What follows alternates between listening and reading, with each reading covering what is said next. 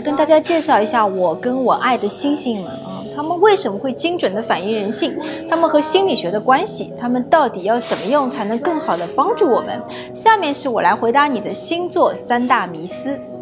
第一个迷思啊，占星为什么能精准的反映人性呢？很简单，它其实是古人的一种心理地图，你也可以把它看成是宇宙里面你另外一个独一无二的二维码。星盘里的各个元素，那些行星啊、宫位啊、角度啊、相位，它就是宇宙给到你独一无二的朴素原始的符号。它们扎根于我们的潜意识，形成一种越来越强的心理需求，就像一把把拉满弦的弓啊，这些弓箭手啊就埋在你的星图里，最后形成我们自己的行为。比如说，一个天秤座特质人，他是依赖社会互动来完成他自己的定位的，所以他就非常需要身边有人陪伴他，他们就非常需要爱情关系和感情关系，因为这个时候他就不停的要问他说，哎，你觉得我好不好？你觉得我做的对吗？然后对方说，我觉得对和好，那他才会继续做下去。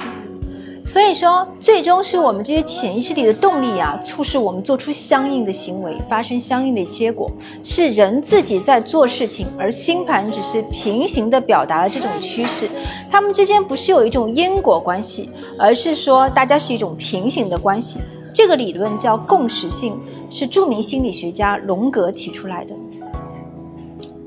那第二个关于占星的迷思就是，占星到底是宿命的吗？那荣格的这种共识性就告诉我们，不是的。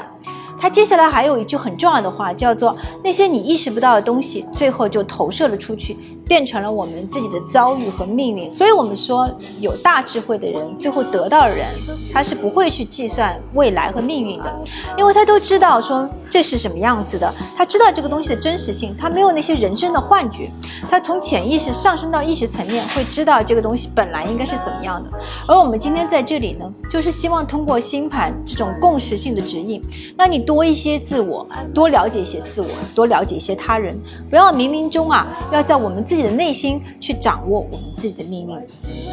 好，最后一个迷思是我要来解答的，是占星到底要怎么运用？我觉得占星就有两大用处，第一个是定性，第二个是预测，而且定性是先在预测之前的。通过我们的出生时间、地点来计算出来的这个你的自己的星盘啊，是每个人独一无二的符号，它也是运用符号学来告诉我们说人生的底层操作系统到底有什么。比如说，月亮代表我们的情绪和行动力，太阳代表我们的意志力啊。金星说我要爱你，我要给予你；水星说我思考；火星说我要去生存，我要去战斗，我要去获得。一整个七情六欲，宫位就反映了你们在哪里恨，在哪里爱，在哪里害怕。而星座呢，就是十二种不同的人生观等等等等。如果你想要变得更好，你就去观察你的太阳星座，朝着你的太阳星座方向去努力。如果你想要变得更开心，你就要向着你的月亮星座的方向去努力。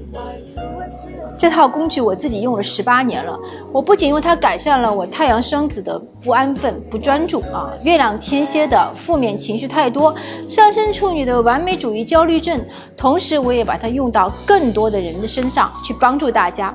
我发觉啊，新时代的社会越多元，个人对彰显自我独特性的渴求就越强烈。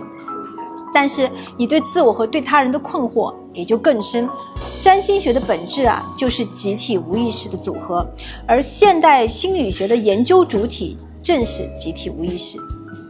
那么，欢迎你跟着我小眼睛的无限月，来到人类群星闪耀时，让我们一起来面对人生的困惑和人生的乐趣。